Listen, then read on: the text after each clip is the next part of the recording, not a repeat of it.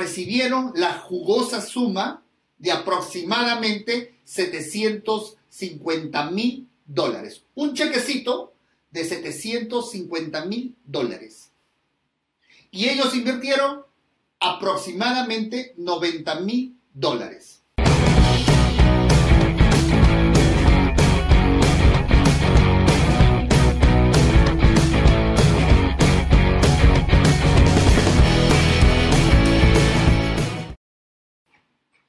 Después de 15 días de ausencia, estamos saliendo en vivo, retomando estas clases que sé que muchos me piden, me escriben, que las continúe haciendo. Y la idea es hacer docencia en base a la experiencia que tenemos. Y el día de hoy lo que quiero es compartir con ustedes parte de la experiencia y los que realmente se están tomando en serio en querer continuar con lo que yo hago, con los videos que ven, eh, les voy a dar ciertos tips para que no cometan errores que podrían cometerse en el camino o en la experiencia. Los que han ido a la conferencia, eh, ahí les he demostrado ¿Cuánto dinero se gana comprando derechos y acciones de herederos? Vamos a hacer un poquito de memoria. Siempre he dicho que nuestra forma de ser, nuestra idiosincrasia en Latinoamérica es no dejar testamento. Las personas mueren sin dejar testamento y le genera todo un problema a los hijos, los hijos que se quedan, porque tienen que repartirse bienes, tienen que repartirse la casa, la chacra, el departamento, o algunos solamente una sola vivienda. El problema se suscita porque normalmente no todos se quedan en la casa, ya son mayores de edad. Y resulta que se quedan dos, se quedan tres.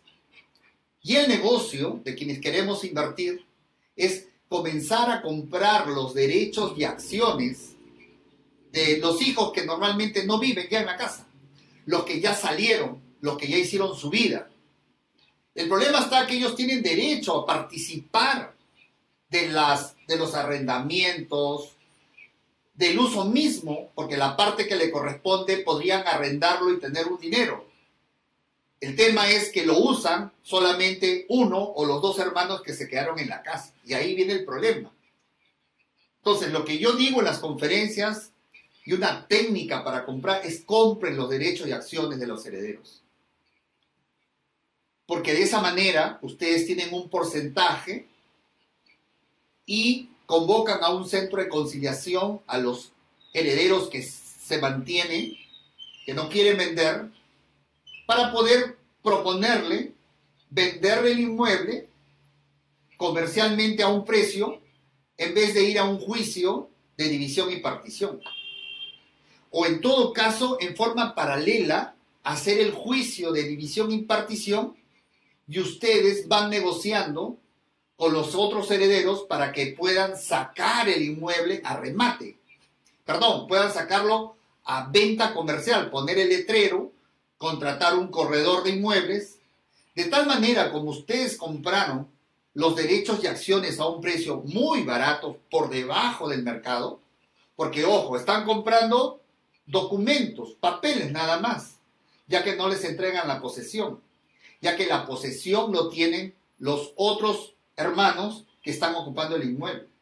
Entonces aquí hay un trabajo de vendedor, aquí hay un trabajo donde ustedes tienen que convencer a esos hermanos para decirle, oye, nos conviene a todos, yo ya no soy tu hermano, nos conviene a todos sacar a venta porque nos van a dar un valor comercial. Porque si esto termina rematándose el inmueble, ya, no es momento para hablar todo lo que sucede en un remate, pero vea mi conferencia si no ha sido, te van a pagar un valor por debajo del valor comercial. Y lo peor de todo que es incierto. Entonces, cuando los hermanos toman conciencia que efectivamente es así, al final no les queda otra. Tener que aceptar de poder sacarlo la venta a un valor comercial. Ese es el negocio. Porque tu rentabilidad del capital que tú has invertido es bastante alto, muy alto. He podido demostrar en las conferencias, por ejemplo, como una residencia. Demostrar digo porque se presentan los documentos. Yo, yo acá tengo, por ejemplo, no sé si se ve, bien, testimonios, varios, varios testimonios, del año 2006, del año 2009, otro testimonio. ¿Qué son? Compra-venta de derechos y acciones, compra-venta de inmuebles con precarios ocupados. Siempre digo que son lo que yo más he realizado. Comprar derechos y acciones de herederos, comprar inmuebles con precarios que ha sido siempre, y bueno, puedo seguirle mostrando varios, ¿no? Con contenido del testimonio mismo, de las compraventas que se han hecho, con capital propio y con capital de terceros, con inversionistas. Y lo seguimos haciendo hoy en día. Por eso que yo puedo contarle mucha, mucha, mucha experiencia, mucha experiencia, buenas y malas, y hoy les voy a compartir algo para que ustedes sepan. Pero no saliéndome del tema, queriendo mantenerme en la secuencia, eh, les decía que en las conferencias se puede demostrar con documentos públicos, ahí en la carpeta que les entrego, cómo una pareja de esposos comienzan a comprar los derechos de acciones de un hermano en 15 mil dólares, de otro hermano en 16 mil dólares, de otra persona en 33 mil dólares lo compraron un poco más alto. Al final llegan a comprar el 50.25 en aproximadamente 90 mil dólares. Se inicia el juicio de división y partición que lo inicio y al final el resultado ¿cuál es? Que se, llega a convencer antes del remate judicial a los otros cuatro hermanos que no querían vender porque ocupaban el inmueble, se les llega a convencer para sacarlo a remate año 2009 y en ese boom de comprar las constructoras terrenos grandes, porque este tenía un metraje más o menos de 1.500 metros en surco, pagaron un millón, escuchen bien, un millón quinientos dos mil dólares. Y ahí están los documentos. Entonces, mis clientes recibieron la jugosa suma de aproximadamente 750 mil dólares. Un chequecito de 750 mil dólares. Y ellos invirtieron aproximadamente 90 mil dólares. A ver, hagan sus cálculos. ¿Cuánto ganaron en esta operación? Yo no digo que esos son los montos que se ganan en todas las operaciones, pero lo que sí te puedo garantizar es que ganas más del 100% de lo que tú inviertes. Y aquí hay que tener actitudes de vendedor, de negociador. Siempre digo, y lo voy a seguir diciendo hasta que el Poder Judicial en mi país no cambie. Yo soy abogado, pero utilizo el Poder Judicial solo como un medio si es que no me sale el plan A de negociar por alguna razón, sé que está caminando el proceso judicial. Pero mi fin, mi propósito, todo va encaminado a que realmente llegue a negociar y hacerle entender a esos otros hermanos, otros herederos, que lo que más le conviene a su economía de ellos y a mi economía es sacarlo a vender. Y que yo no tengo nada personal con ellos, porque yo no los conozco, que mi, tema es un tema de inversión y que por tanto sus problemas con sus hermanos que transfirieron a mis clientes o a mí, yo no tengo nada que ver y eso sabe qué le dice, mi experiencia me dice el tiempo.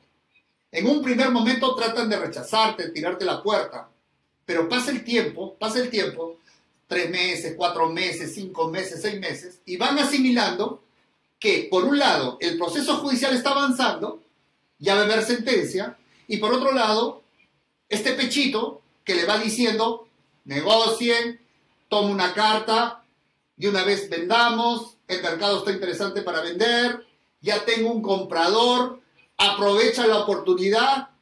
Entonces, todo ese know-how de trabajo, sé que va a tener un resultado positivo para que al final digan, ya, está bien, vamos a venderlo. Y así es como podemos conseguir que nuestros clientes, los que invierten con lo que nosotros sacamos a ofrecerle, puedan realmente ganar y tener rentabilidad. Esa es la manera. Y eso es lo que quería compartir con ustedes. Pero quería darle unos tips, algo especial. Algo que les puede interesar a los que están tomando nota y se están tomando en serio estas maneras de invertir. ¿Sabes qué quiero decirte algo? Lo que estoy hablando, lo que estoy diciendo como un mercado, como un nicho de mercado para que tú entres a trabajar en esto, lo encuentras donde tú estás. O sea, estás en Perú, olvídate. En cualquier departamento de nuestro país. Estás en Bolivia. Estás en Paraguay. Estás en Panamá. Estás en México. La misma ley, la misma aplicación. O sea, el mercado respecto a comprar derechos y acciones es enorme. Es enorme. Por tanto, hay que tener, hay que aplicarlo. ¿Que tienes que trabajar con un abogado? Sí. Sí, porque la parte legal tienes que hacerlo. No hablándote voy a poderte darte clases de abogado o firmar como abogado. Obvio que necesitas una asesoría. Y probablemente con el tiempo vamos a ir estructurando esto y vamos a ir buscando nexos en Arequipa, en cada departamento y posteriormente fuera del país. De tal manera que centralicemos de acá el control de todas esas inversiones y puedan haber mucho más inversiones e incentivos para que lo hagan. Quería comentarles algo, que no todo es color de rosa, porque hay que tener conocimiento. No todo es color de rosa. Yo les voy a poner un ejemplo a manera de cuidado, cuidado, cuidado, no comprar no todo derecho de acción deben comprar. Y acá es lo importante de esto, de este, de este viernes de poder hablar. En la ley peruana y en cualquier ley del país latinoamericano, y he dicho que son casi iguales, todas, todas, pues, ¿qué sucede? Les voy a poner un ejemplo. ¿Qué sucede si muere, fallece mamá? Queda papá con sus hijos un ejemplo, papá y sus hijos hacen la declaratoria herederos de la mamá, ¿correcto? Y en registros públicos va a aparecer herederos de la señora Juana es el cónyuge que está vivo más sus cinco hijos. ¿Me están siguiendo el ejemplo?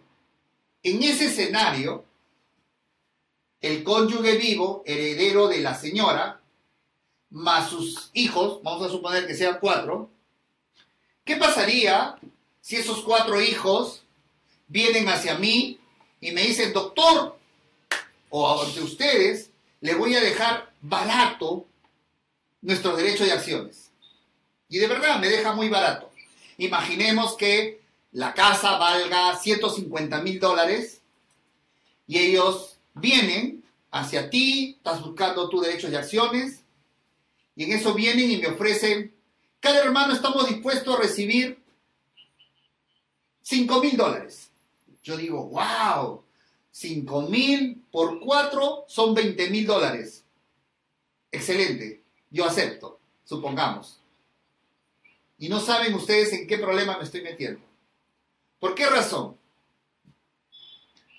Primero, desde un principio, primero como dije, si ustedes revisan en los videos anteriores, yo he dicho siempre que yo no compraría derecho de acciones de hijos cuando todavía vive el papá y la mamá en el inmueble, desde un punto de vista moral. Pero desde un punto de vista legal, y acá es donde quiero que se aprenda esto, el cónyuge que queda vivo, él tiene un derecho de habitación de por vida, hasta que él muera. O sea, él puede ejercer su derecho de poder vivir en esa, en esa casa que fue su lecho conyugal de por vida. Y los otros herederos, que son los hijos, tendrán que esperar que fallezca para que recién ellos puedan vender sus derechos. Es decir, si ustedes caen en quererle comprar a los hijos cuando todavía sigue vivo uno de los cónyuges, pues un abogado que lo asesore a esa persona, al cónyuge, pues ustedes podrían quedarse con su inversión congelada y esperar que pasen 15, 20 años cuando morirá la otra persona, el otro cónyuge. Porque él podría iniciar una acción que se llama el derecho de uso de la habitación. Es más, la ley le permite, la ley le permite que si no tiene capacidad económica ese cónyuge que ha quedado vivo, pues le da el derecho de poder alquilar la casa, los arrendamientos, para que pueda sobrevivir, pueda alquilarlo, pueda usufructuarlo. Si es un terreno, darlo en arrendamiento para que cultiven manzanos. Y los otros herederos, llámese los hijos, no podrán reclamarle el porcentaje porque él está ejerciendo un, un derecho de privilegio. En otras palabras, nuestra ley y cualquier país, Bolivia, Paraguay, es el derecho de supervivencia. O sea, es un heredero privilegiado el cónyuge, mientras viva. Mientras viva, cuando muere, ahí recién los otros herederos podrán ejercer su derecho de poder vender la propiedad. Pero mientras está en vida, no.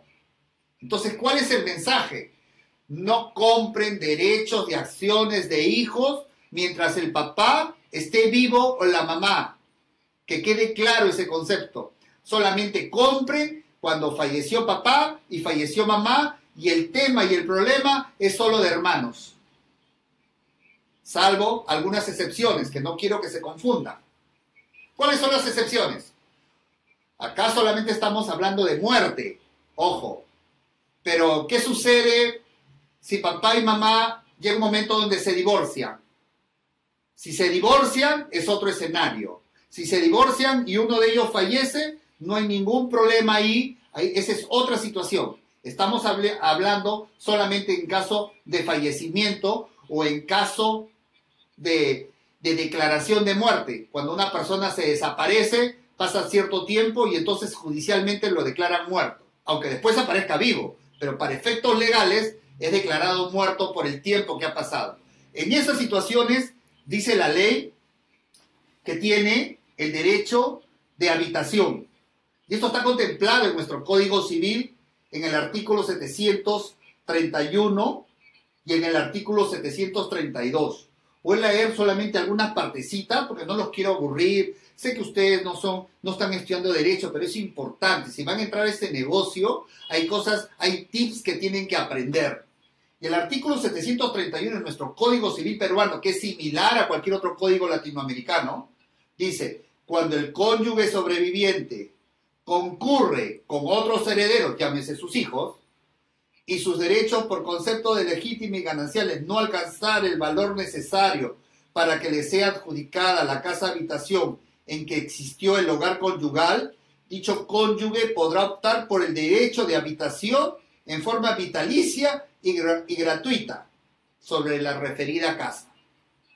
Y el artículo 732 dice, si en el caso del artículo 731 el cónyuge sobreviviente no estuviera en situación económica que le permita sostener los gastos de la casa habitación, podrá con autorización judicial darlo en arrendamiento, percibir la renta y ejercer sobre él la diferencia existente. Bueno, temas legales. Solamente quiero la parte esencial.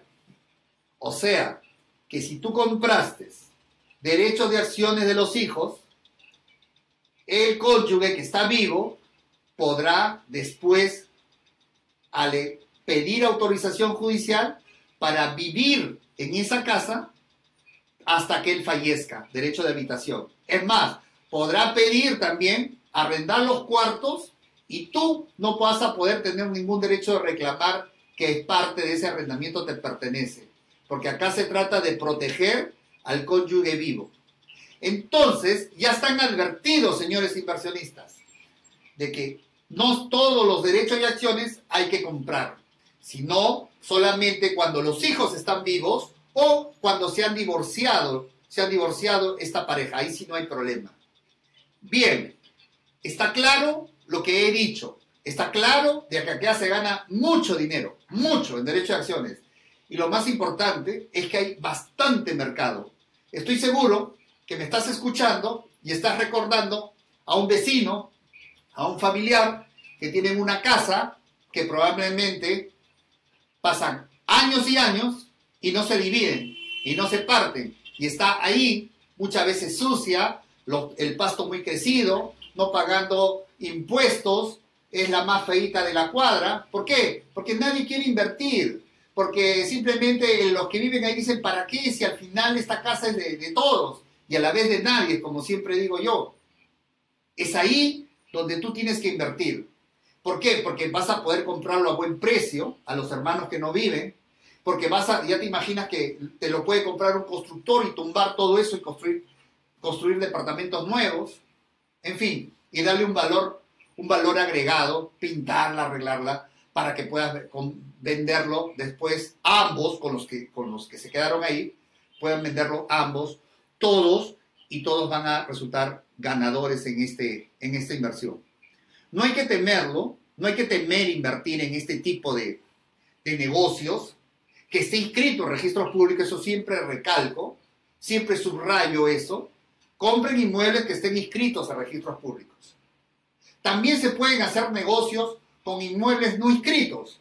También los inmuebles no inscritos hay todo un proceso para inscribirlos. Pero no quiero confundir porque esto ya no es como le explico. Hay cosas que sé, pero que no los digo.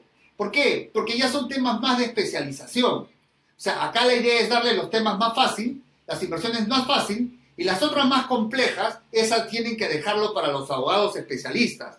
No voy a hacer que, ah, ya el doctor dijo que puedo adquirir, no importa, y después tienen problemas. Porque los inmuebles no inscritos, que hay muchos en nuestro país, se pueden comprar a un buen precio, sí, pero hay que tomar ciertas precauciones. Ciertas precauciones para comprar estos inmuebles. ¿No? Porque no vaya a ser que después aparezca otro propietario no vaya a ser que aparezca la asociación tal y que el libro de actas aparece otro, no vaya a ser que el que está poseyendo no es el que te está vendiendo y te está engañando, está haciendo una doble, normalmente a veces hacen doble venta, tres ventas, hay todo un tema. Por eso que hay que asegurar este tipo de inmuebles que no están inscritos en registros públicos. El día de hoy he querido ser más teórico para que ustedes aprendan, aprendan ciertos tips respecto a ciertas inversiones que yo hablo. Entonces, a mí me gustaría que participen con algunas preguntas que tengan que ver, algunas dudas que tengan que ver con el tema de hoy. Pueden ya formular sus preguntas y las preguntas que me parecen que pueden ayudar a esta conversación, a este en vivo, puedan ustedes eh, salir satisfechos todos. De eso se trata. Entonces, pueden ir preguntando, pueden ir preguntando y las preguntas que consideren más importantes, esas son las que voy a resolver. Bien, hay algunas preguntas que, están realizando. Eh, a ver si me lo lees. De las 16 técnicas que usted nos enseñó, ¿cuál es la más difícil de realizar según su experiencia? Johnny. ¿Cuál es la más, a ver, la pregunta es, de las 16 técnicas, ¿cuál es la más difícil? Ah, cada uno tiene sus cosas, su detalle, porque una cosa es hablar cosas generales en una conferencia y otra cosa ya es específica respecto a un tema concreto. Si quisiera yo elegir cuál de ellas, digamos, no la más difícil, sino más cuidado, yo diría que es comprar inmuebles en pleno juicio. Porque comprar inmuebles en pleno juicio es es que yo me entere por un contactos que tenga que tal persona está vendiendo su inmueble o su derecho, pero que se está litigando en un proceso judicial y que así me lo va a vender, para que yo pueda sustituirme en reemplazo de él y poder continuar el proceso judicial. Entonces tengo que ver si ya hubo una sentencia, favorable o desfavorable, tengo que ir a tomar lectura del expediente. No lo que me digan, sino lectura del expediente. Y ahí sí se requiere especialización. Es decir, que yo conozca, que yo conozca de procesos donde se discute la propiedad. ¿Sí? Pero si a mí me ponen un abogado con experiencia en propiedades y propiedades y propiedades. Me levanto pensando y me acuesto pensando en propiedades y viendo procesos de propiedades. Y si me ponen un expediente de tributario, téngalo por seguro, que solo lo voy a mirar y lo único que voy a salir es más confundido, porque voy a leer normas y normas que no he leído y que no sé y que se va a decir ahí. ¿Correcto? Entonces siempre digo, no todos los abogados somos todistas. Los que son todistas no saben nada y a la vez, o sea, definitivamente hay mediocridad. Uno tiene que especializarse en algo. Yo como penal, pésimo. No me no, no darían un sol por mí para asesorarlos en penal. Solo sé cultura general de penal. Pero si hablamos de derecho, de derecho de propiedad, de derechos reales, eso sí, me siento con autoridad porque conozco el tema. Por eso es que yo diría que acá se requiere gente experta para que vaya a ver tu expediente y te diga, mira, no compres porque ya me di cuenta que hay una prueba que está en contra y probablemente no lo gane, no lo compres. Te dice con autoridad. O como también te dice, cómpralo, porque ya vi que va a ganar el proceso, las pruebas son indubitables, no va a poder contradecir el abogado, por mejor abogado que tenga, este, cómpralo. Te lo dice alguien que tiene autoridad para hablar. ¿Sí? Ok. Otra pregunta. ¿Cuál es la técnica que recomienda para quienes no tienen conocimientos en leyes? Carlos Cole, Cali. Perfecta pregunta. Me pregunta, ¿cuál es la mejor técnica para aplicar a quien, quien no tiene conocimiento? Mira, Carlos, eh, no solo hay una técnica, hay varias que se pueden aplicar, pero siempre vamos a necesitar el auxilio de, de algún profesional. Y eso en cualquier inversión. O sea, a ver, a ver, a ver, seamos claros. En cualquier inversión, tú necesitas el auxilio de un profesional para algo. A ver, ¿cuál me parece a mí? Compra de aires. ¿Quieres comprar aires?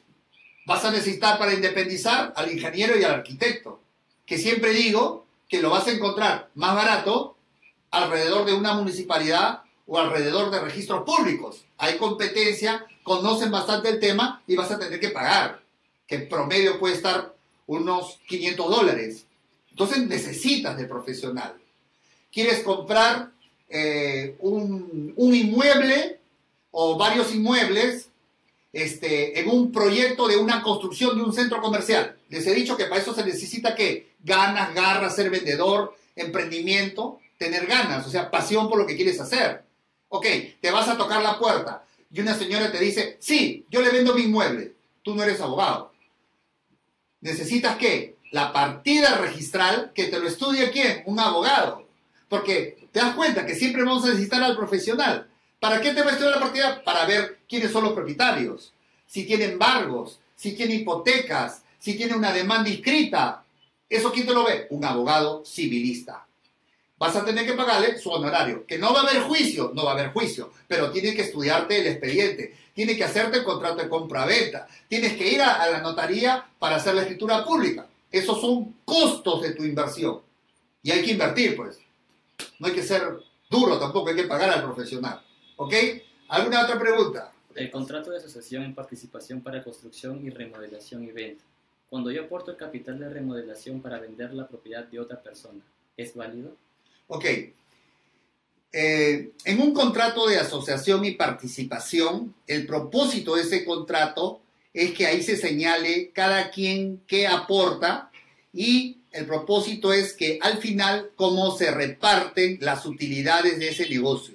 ¿Correcto? Correcto. Entonces, cuando hablas tú de validez, si es válido, siempre recomiendo que legalicen sus firmas.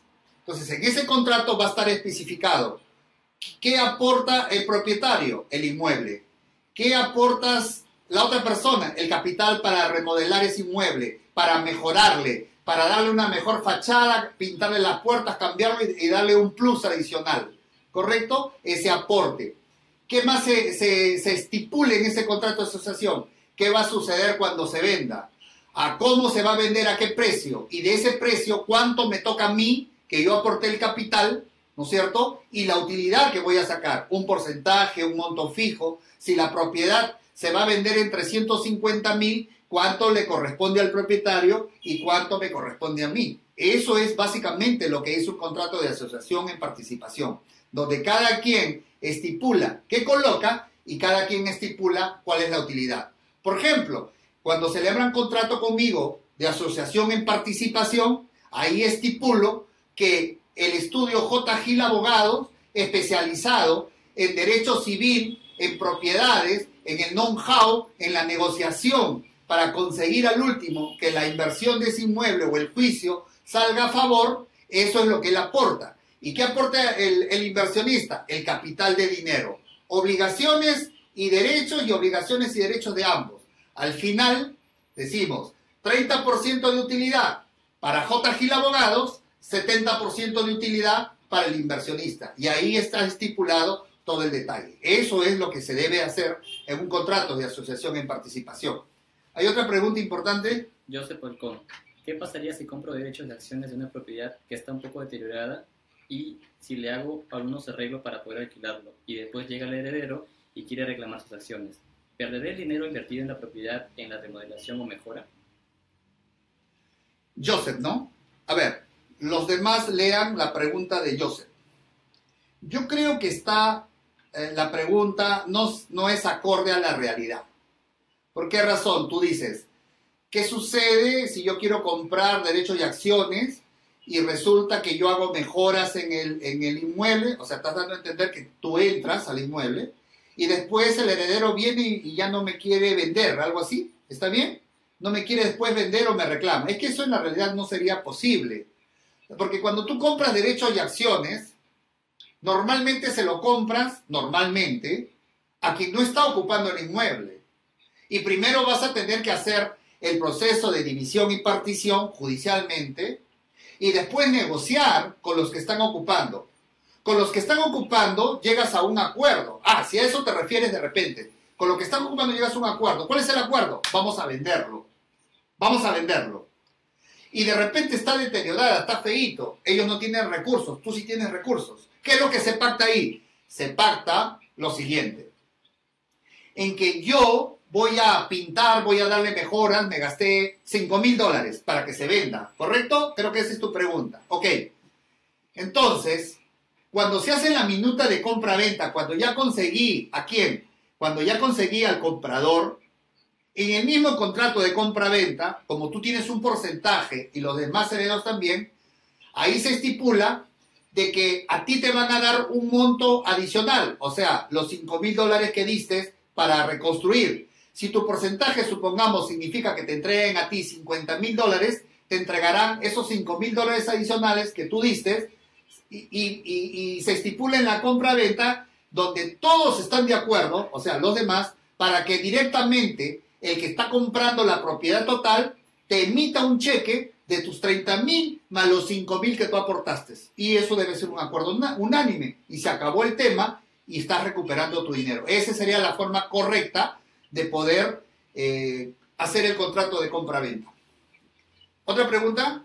Doctor, ¿la técnica de remates bancarios es algo tediosa? Abel Guerrero. Abel Guerrero. Abel Guerrero. La técnica de remates bancarios. A ver, en principio, ese es un concepto que acá no se aplica. Los bancos no rematan, o sea, no hay un procedimiento donde los bancos rematen.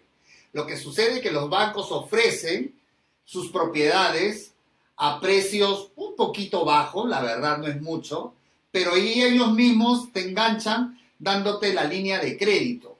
No es nada tedioso, Tampoco es común aquí en el Perú, en otros países sí, como en México, por ejemplo, pero acá no. Entonces los bancos, normalmente ustedes ingresen a su página web, por ejemplo, del BCP, de Interbank, de cualquier banco, y va a haber una área donde dice remate de inmuebles, pero no es el concepto de remates. O sea, el concepto de remates, ¿qué es lo real? Que convocan a las personas, dicen, este inmueble, su precio base va a ser 300 mil dólares, y acá hay varios y están pujando. 301, 302, 305, 305 a la 1, 305 a la 2, 305 a las 3. Adjudicado. Ese es un remate. Ese es un remate. Eso no hacen los bancos acá. ¿Correcto? Entonces el concepto no está bien planteado. Lo que hacen los bancos es háganlo, ingresen a su página Interbank y va a ver, o en Banco Continental y van a ver una parte donde dice inmuebles en remate. Pero no es que haya puja, Si no es remate, porque le ponen un precio, que normalmente son los inmuebles que recuperan de los procesos judiciales. Y entonces lo dejan a un precio menor, pero te dan la línea de crédito y todo lo demás. No tan menor realmente. No me entusiasma mucho los remates de, que ofrecen los bancos. Otra pregunta. Álvaro Salas. ¿Cuánto tiempo demora que los documentos de una propiedad pasen a mi nombre después de terminado el divorcio de mis padres? Divorcio de sus padres. Bueno, en principio, si los padres se están divorciando, ¿quién es el que pregunta? Álvaro Salas. Álvaro Salas. Álvaro, este, si los padres se divorcian, no necesariamente tiene que pasar a tu nombre. Pasa a tu nombre cuando ellos fallecen. Cuando ellos fallecen. Ahí haces tú el trámite. Pero si ellos se divorcian, 50% cada uno, el inmueble va a aparecer su nombre, pero ya como una sociedad conyugal fenecida por el divorcio. Y pasarán a ser, dejan de ser sociedad conyugal y pasa a ser copropiedad, cada uno 50-50. Y ahí tú no intervienes, para nada. Fallecerán, harás la sucesión intestada de cada uno y ahí recién podrá tu nombre estar en el inmueble. ¿No? Si es que te entendí bien la pregunta. Otra. Enrique Urreo García.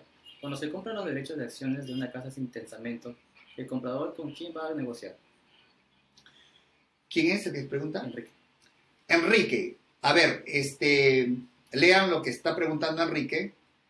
Él dice, cuando se compra derechos y acciones, ¿con quién se negocia? Eh, yo te sugeriría, Enrique, que veas algún otro video en YouTube mío, donde ahí explico, y muy brevemente voy a explicar ahorita, que cuando, cuando hay herederos, imaginemos cinco personas, hermanos, siempre van a estar los que viven en la casa y los que no viven. Y los que no viven tienen, tienen un derecho 20%, 15%, que nunca les beneficia en nada, porque no viven en la casa. Y se sin testamento la casa. Por eso, no viven en la casa, no viven, porque los hermanos no le reconocen ningún dinero, llámese arrendamiento, porque están ocupando el total. Por tanto, ellos es cero su ingreso cada año. Pasan 10 años y siguen en lo mismo. Entonces, ¿a quién le compras? Le tocas la puerta a ellos, tienes que buscar, tienes que tener tu forma de buscar, le tocas la puerta a ellos y dices, oye, te compro. Entonces tú le compras, barato, muy barato. Ya es tu forma de, de negociar, eso lo dejo a tu criterio, pero es barato, lo compras muy barato, porque ¿qué te ofrece? Nada, no te da la posesión, nada, él te va a decir, Dime dónde firmo, al toque, ahorita quiero firmar, ya. Me dejo entender, y eso es real. O sea, yo lo cuento como chiste, pero eso es real. Así reaccionan las personas cuando dices, oye, te doy 10 mil dólares por tu 20%, por tu 10%. Negocias ahí, punto más, punto menos, pero tú ya le pusiste el techo, tú ya le pusiste el precio. Un puntito más, de repente, pero ya esa persona va a estar dispuesta a negociar contigo. ¿Sabes por qué? Principio de la demanda y de la oferta. ¿Sabes por qué te va a estar buscando? ¿Sabes por qué te va a estar llamando y por qué va a estar interesado en lo que tú le ofrezcas? ¿Por qué? Principio de la oferta y la demanda. ¿El qué dice el principio? Cuando hay mucha demanda, varios que venden derechos de acciones, y poca oferta o escasa oferta, ¿qué pasa? El precio baja. Entonces él va a pensar, si yo no acepto su propuesta de él, ¿quién me va a comprar? ¿Quién me va a buscar? ¿Quién me va a tocar la puerta? Entonces, ¿qué va a pasar? Ya, caballero nomás va a aceptar tu, propuesta de pago. Otra pregunta. Una pregunta de Braulio Velázquez Olvín. ¿Entro a la preparatoria o sigo tus pasos? Tengo 17 años. No, no, Yo sé, mira, le voy a contar una, una historia muy personal. Tengo un hijo, tiene 18 años, está en la Universidad en la PUC, en la Pontificia Universidad Católica del Perú. Recién está en el segundo ciclo. ¿Segundo? Tercero, tercer ciclo, porque el año pasado salió del colegio. Y él como me ve con esto de las inversiones, como me ve hablando de inversiones, tal plata, ya él sabe qué número recibo, todo, él también se entusiasma con el dinero. Y yo quiero que él se prepare. O sea, seamos claros. Una persona mejor preparada una persona mejor preparada, vas a ensanchar tu capacidad de administración, de razonar, de disciplina. Es verdad que en la universidad no te enseñan educación financiera, es verdad, Pero si tienes la capacidad, mira lo que digo, si tienes la capacidad de poder estudiar, estudia. Con lo cual tampoco te está garantizando que vas a tener éxito financiero. ¿Correcto? Seamos claros. No el mejor estudiante, no el mejor significa sinónimo de ser exitoso financieramente. No porque yo estudié derecho, es por eso que sabes todo esto. No es así. ¿Correcto? Pero si tú eres una persona que no tienes capacidad, tu realidad es que te es difícil estudiar en la universidad, postulaste tres veces a una universidad nacional y no pudiste ingresar, y tú sientes pasión por los negocios, pues rompe con esa cultura que tenemos que tienes que ir a la universidad recién para que seas exitoso. Mentira, no es así. Ya dejemos los mitos ¿no? y los rangos sociales que nos han puesto. Y tú sigue aprendiendo con estos videos, aprendiendo con el libro que voy a sacar y aprendiendo de la vida. Y vas a ser exitoso. Pero no te va a condicionar la universidad. Eso no es así. Pero si estás y puedes estudiar, hazlo. Es mejor. ¿Sí? Otra, otra pregunta. Edward Carguerrero. Doctor, buenas noches. Si al adjudicarme de una propiedad en remate judicial se recibe en el, en el inmueble meses posteriores una notificación bancaria de adeudamiento con años de anterioridad, ¿afectaría en algo mi derecho de propiedad? A ver, la pregunta es, ¿qué sucede si yo ya me adjudico, yo ya soy propietario de un inmueble? O sea, en un remate. Adjudicar la palabra adjudicar es un remate. Y posteriormente que ya soy propietario, me viene una notificación de deuda ¿me van a quitar la propiedad? No, porque ya tu derecho de propietario está protegido en registros públicos. En registros públicos aparece, fue adjudicado el inmueble por el 33 juzgado civil en el remate tal, nuevo propietario tal. Con eso, tú ya no tienes que ver nada con las deudas pasadas. Así sean las deudas porque construyeron el techo y el albañil te viene a reclamar de ese techo que está en tu casa o de ese piso que te han puesto y el anterior propietario no le pagó. Piña, ya fue tú te está protegiendo, tú eres un, un, adjudicatario de buena fe, que un juzgado te lo ha adjudicado y que ya está tu nombre escrito. Así que la deuda pasada no va a prosperar ninguna demanda. Si no, imagínense, eso se llama seguridad jurídica. Ustedes se imaginan que yo compre hoy esta casa y mañana me venga una notificación y me quieran, este, me quieran este, rematar la casa por una deuda anterior. Entonces la inseguridad jurídica que tendríamos todos en las transacciones nadie compraría, viviríamos alquilados, estaríamos asustados. Tiene que haber algo que jurídicamente a mí me proteja y eso es registros públicos. Y eso te da como algo, una protección contra cualquier tipo de deudas o lo que venga del pasado. Eso se llama seguridad jurídica. ¿Ok? Y eso es el sistema, está protegido así acá y en la concha en China, como se dice, ¿no? En todo lugar. Otra pregunta. Jordano Chávez, doctor, buenas noches. Compré un lote en el terreno en la parte de la sierra que no tiene escritura pública. ¿Cómo puedo hacer para inscribirlo en registros públicos? Mira, ya ese es otro tema, eso tiene otro precio, decirte cómo escribir en registros públicos. Eso ya, eso tiene otro, otro valor, otro seminario. En el Perú, a grosso modo, eh, muchas propiedades no están inscritas en registros públicos. Entonces, tenemos dos caminos. El primero, la prescripción adquisitiva. Es decir, si tú estás ya 10 años poseyendo, tus vecinos colindantes saben que tú estás ahí porque se necesitan testigos, puedes iniciar tu proceso ante una notaría. Y si hay una oposición, tendrás que hacerlo ante un juzgado. Estoy hablando en grosso modo, hay detalles. Lo otro son los títulos supletorios, tema de derecho. Y, y demostrar que cinco años estás en posesión para que hagas tu expediente y lo puedas eh, presentar en registros públicos. Lo otro es que si es un asentamiento humano, este, tierras del Estado, COFOPRI, en el Perú, estamos hablando en el Perú, COFOPRI, una institución que también hace el saneamiento legal de estas propiedades. Pero lo importante es que tú tengas un certificado negativo de catastro donde diga que efectivamente el lugar donde estás tú este, no tiene una partida registral. Y eso lo tiene que hacer un ingeniero, con su GPS va, con las coordenadas, con las coordenadas hacen un plano, una memoria descriptiva, y con eso van a catastro y verifican si efectivamente esa propiedad no tiene partida registral.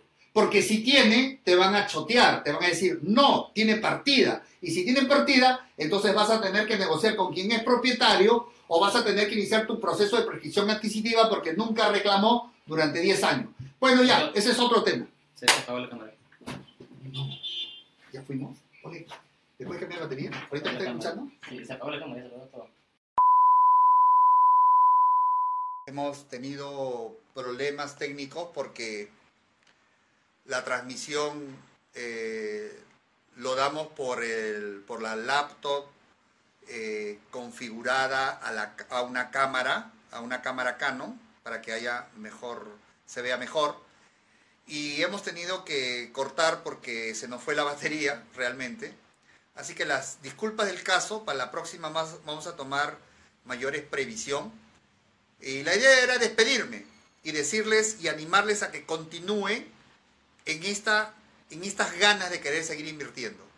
Este video es ya no para, para responder más preguntas, creo que ya es suficiente, pero sí para decirles que sigan en esas ganas de querer invertir y que sigan en esas ganas de querer continuar en esto, porque están ustedes en el camino correcto, están en el lugar correcto para seguir invirtiendo. Y de eso se trata. Vamos a seguir sacando videos, vamos a estar en lugares mostrándoles sobre inversiones y ustedes lo puedan realizar. Hasta nuestro próximo contacto más adelante. Dios bendiga sus vidas, su familia y Dios bendiga su vida financiera que de seguro va a cambiar para mejor en su vida, en su vida y en su vida. Bendiciones. Hasta luego.